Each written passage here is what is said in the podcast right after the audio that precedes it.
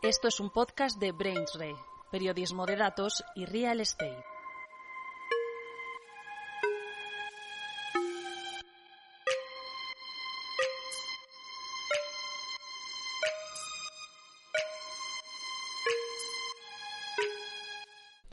Hola, buenas y bienvenidos al podcast de BrainsRay News.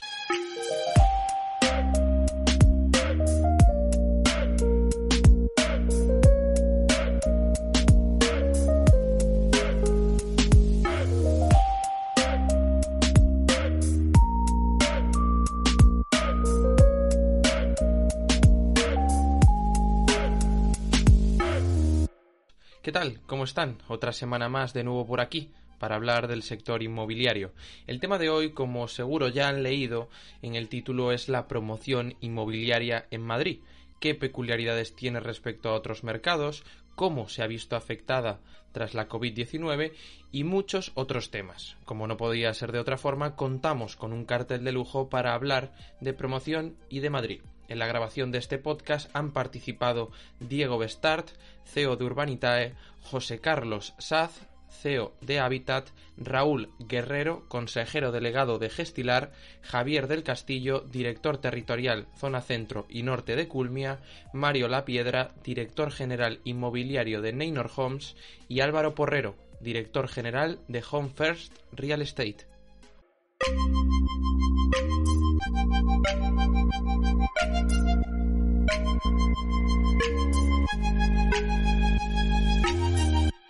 Antes de comenzar, este podcast está patrocinado por Urbanitae. Urbanitae es la plataforma de inversión que a través de la financiación participativa, comúnmente conocido como crowdfunding, permite que cualquiera invierta en grandes proyectos inmobiliarios con cantidades pequeñas de dinero desde 500 euros. Nacida en el año 2017, Urbanitae está autorizada y supervisada por la Comisión Nacional del Mercado de Valores y destaca por su transparencia y rigurosidad, así como por haberse convertido en una fuente de financiación flexible y fiable para promotores inmobiliarios de nuestro país. En 2021, Urbanitae se ha convertido en la plataforma que más ha financiado en España y prevé financiar más de 50 millones de euros en los próximos 12 meses. Su flexibilidad a la hora de financiar proyectos tanto con deuda como con capital, ya sea en fases tempranas de una promoción como en sus fases finales, hacen de la plataforma una de las opciones más atractivas del mercado de financiación alternativa. Por otra parte, las más de 250 valoraciones en Trustpilot con una nota media de 4,6 sobre 5 la convierten en la plataforma mejor valorada de toda Europa. Entra en www.urbanitae.com o llama al 911 23 25 22 para más información.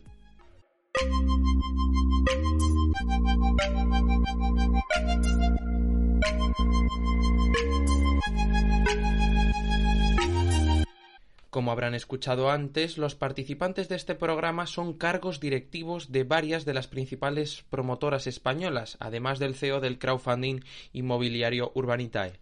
La primera pregunta cae por su propio peso. ¿Por qué hablamos de Madrid? ¿Qué peculiaridades tiene el mercado promotor madrileño frente a otras zonas de España?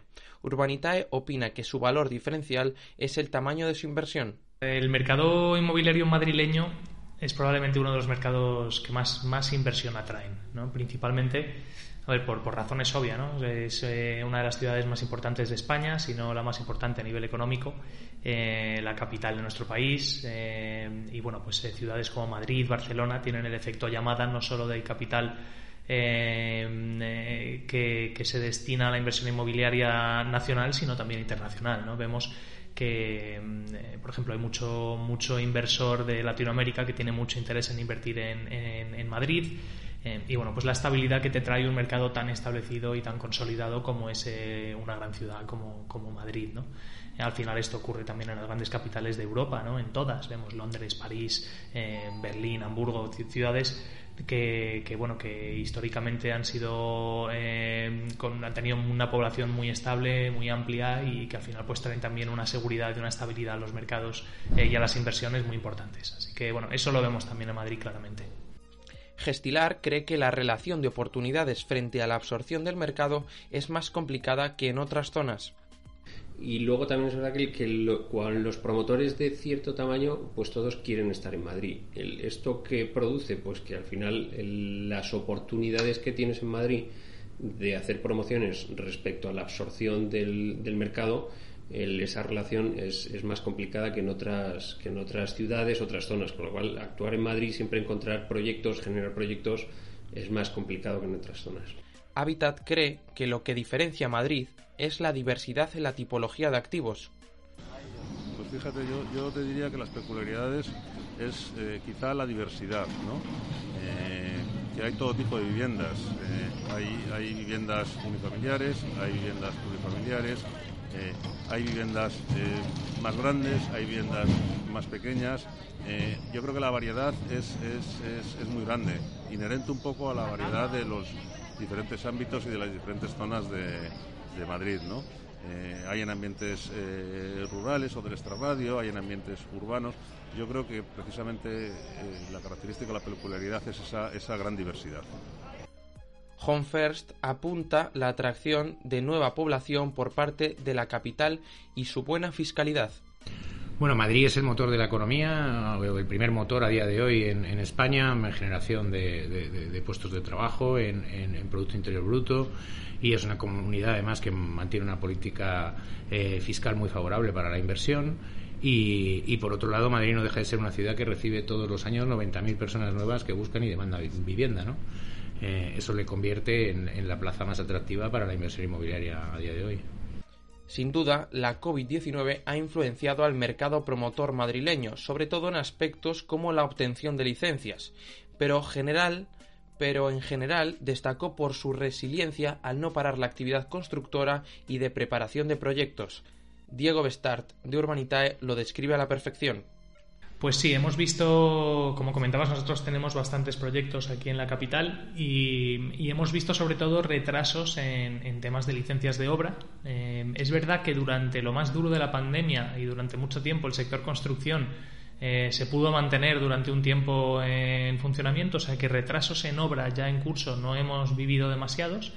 Eh, retrasos en temas comerciales de dificultad de venta tampoco hemos visto demasiado, es decir, las, reservas que habían se han mantenido y no, hemos visto mucho impacto en el, en el, lado comercial, pero en el lado de licencias sí. Es verdad que hemos tenido retrasos en proyectos que pueden ir hasta los 6, 8 meses incluso en los que los plazos pues se han alargado mucho y una vez más pues esto suele ser y sigue siendo uno de los grandes eh, bueno pues una de las grandes barreras de entrada para el sector de la inversión inmobiliaria. José Carlos Saz de Habitat destaca el incremento de las ventas durante el primer trimestre de 2021. Pues eh, fíjate, cuando el cerrojazo de la pandemia, eh, evidentemente, pues las ventas se resintieron, los puntos de venta los teníamos cerrados, pero una vez que a medida que se han ido mm, levantando las restricciones, una vez eh, que se ha tenido, podido tener más movilidad. Una vez que ha ido avanzando el tiempo, la verdad es que la evolución ha sido muy favorable y en todos los ámbitos. No es decir que en un ámbito se ha desarrollado más o se ha desarrollado menos, o en un segmento de precio o en una tipología.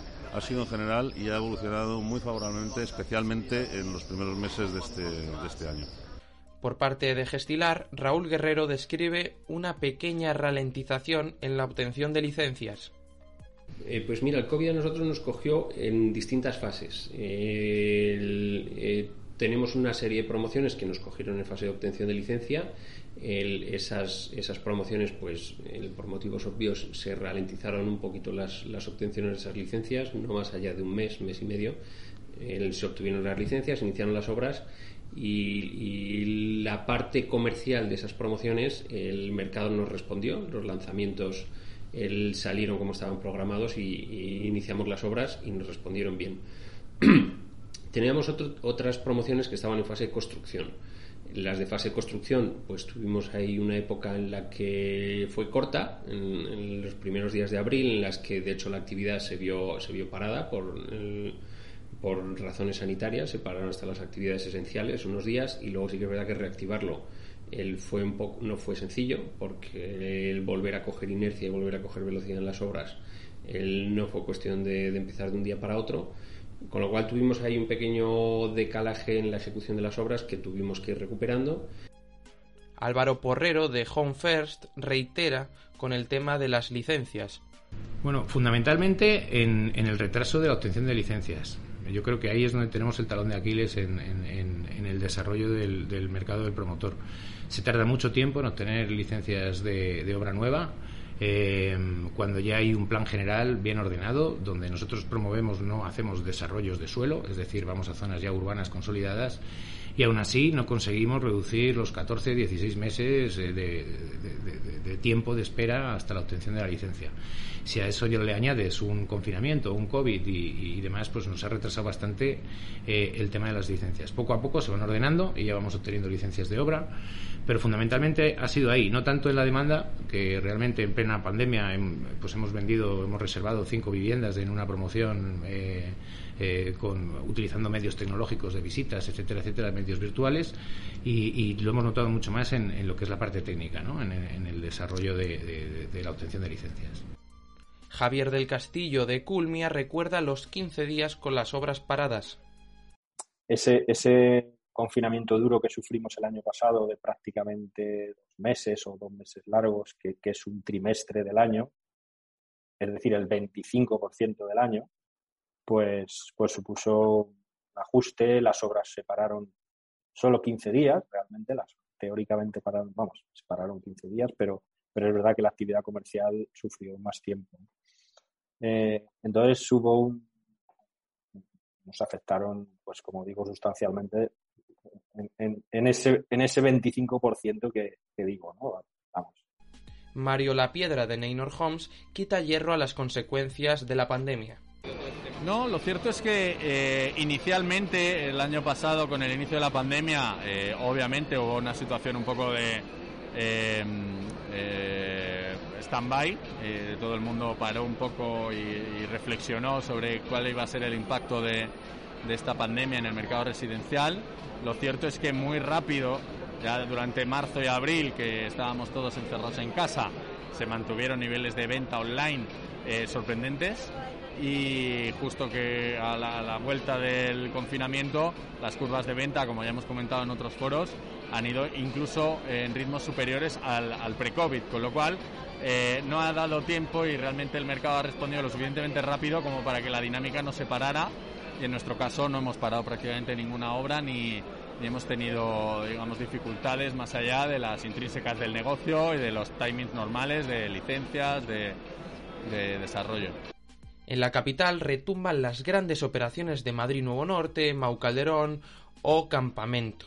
Incluso nuevos desarrollos como la Solana de Valdebebas, donde uno de nuestros participantes jugará un papel clave. Empezamos con el CEO de Urbanitae, escuchando sus opiniones sobre lo que se viene en Madrid en los próximos años y cómo cree que su compañía estará a priori más a un lado.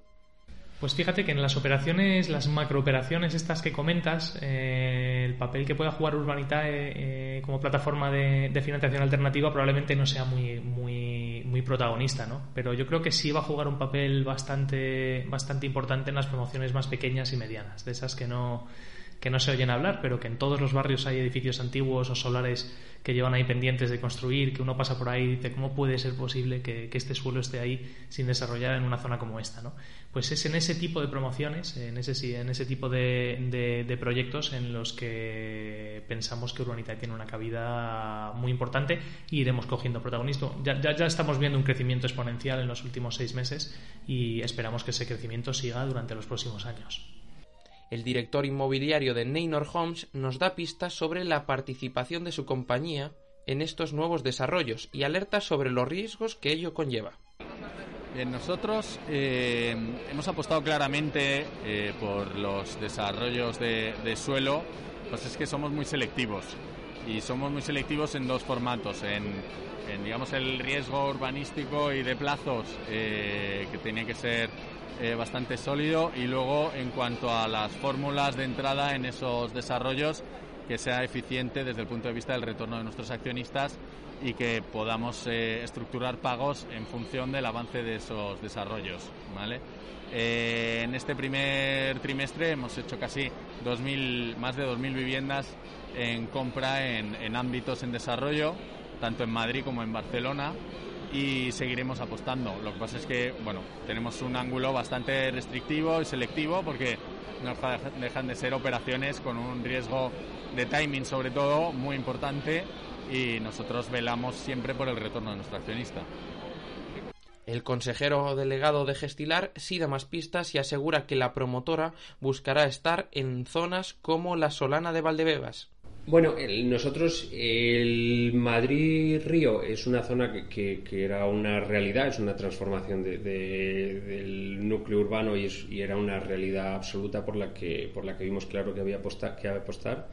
Y Valdebebas es un sector en el que nosotros hemos hecho ya más de mil viviendas y llevamos muchos años apostando por él, porque nosotros entendíamos que el, que el mercado eh, iba a ir por ahí, la gente iba a valorar más el tiempo que pasa fuera de Madrid que en Madrid, eh, no le importa ya estar un poco más lejos del trabajo y a cambio tener una vivienda más grande, eh, pues un poco con las características que antes hemos definido, con lo cual para nosotros era una apuesta clara que la mantendremos. Eh, sí que es cierto que en sectores como Valdebebas queda el suelo residencial que queda disponible es, muy escaso, pero bueno, estamos atentos a los nuevos desarrollos de la zona norte de Madrid con similares características como pues Solana de Valdebebas, Madrid Nuevo Norte, en los que para nosotros es una apuesta estratégica y nos gustaría estar.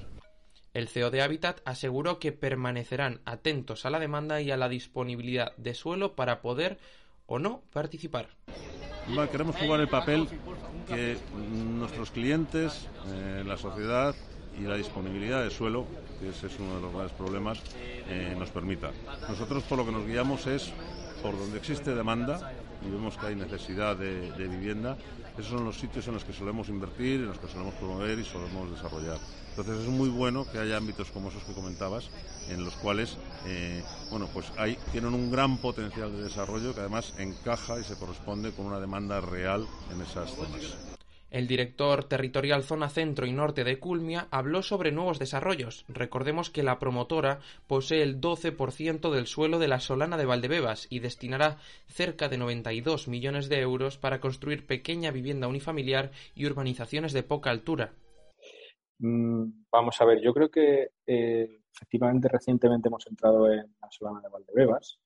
Este es un, es un ámbito mm, en mi opinión, de los de mayor calidad, no de los mayores, porque es un ámbito pequeño, dentro de, comparando sobre todo con los con Castellana Norte o con los desarrollos del sureste, eh, pero es un ámbito pequeño, pero es un ámbito de mucha calidad, de mucha calidad por ubicación y de mucha calidad por, por, las características que, que, se le quiere, que quiere tener y quiere, quieren dotar a este, a este ámbito a nivel de, de infraestructura, de, de prestaciones, de, sostenibilidad, de zonas verdes, en fin, muy adecuado precisamente a lo que estamos hablando, a lo que estamos hablando del impacto del cambio de tendencias.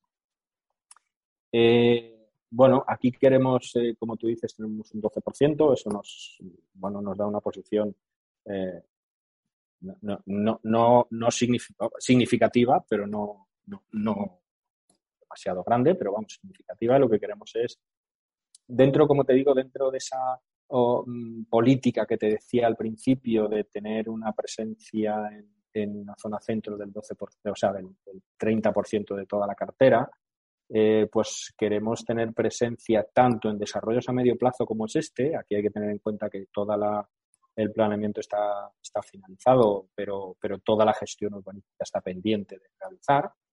Eh, queremos tener presencia en estos ámbitos que nos sitúan y nos permiten eh, desarrollar promociones, digamos, a medio plazo.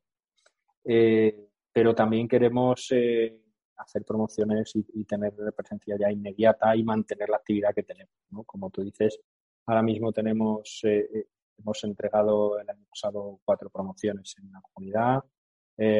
este año tenemos también entrega de varias revistas y el año que viene continuamos. Tenemos presencia no solo en este, sino en otros dos de los ámbitos principales de la en gestión urbanística de la zona centro de Madrid y, municipios eh, cercanos como Pozuelo, Alcorcón, eh, y estamos, estamos buscando incrementar esta, esta presencia para mantener ese, para incrementar, para incrementar ese, para llegar a ese porcentaje Al otro lado figura Home First, la promotora de nicho especializada en pequeñas promociones en el centro de Madrid, descarta su participación en estos desarrollos por no encajar en su negocio, según confirmó su consejero delegado. Nosotros queremos seguir siendo una promoción, una promotora de nicho, es decir, buscamos esta vivienda especializada, personalizada, de buena calidad, a un precio muy razonable en el centro de Madrid.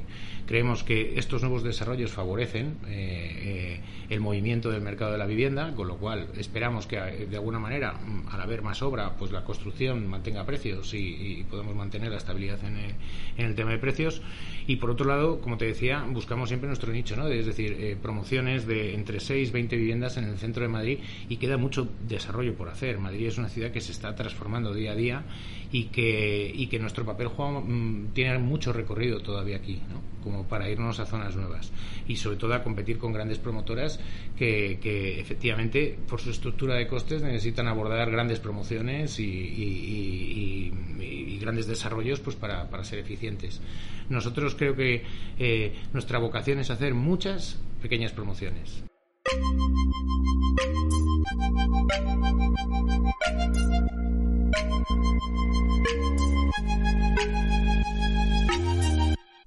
Pues hasta aquí el podcast de Brains Renews. Espero que lo hayan disfrutado. Recordar que pueden suscribirse en las principales plataformas de podcast, Spotify, Evox, Apple Podcast y Google Podcast, y también suscribirse al newsletter del periódico, donde recibirán cada mañana las noticias inmobiliarias más destacadas del día. Sin más dilación, gracias y nos vemos en el próximo programa. Adiós.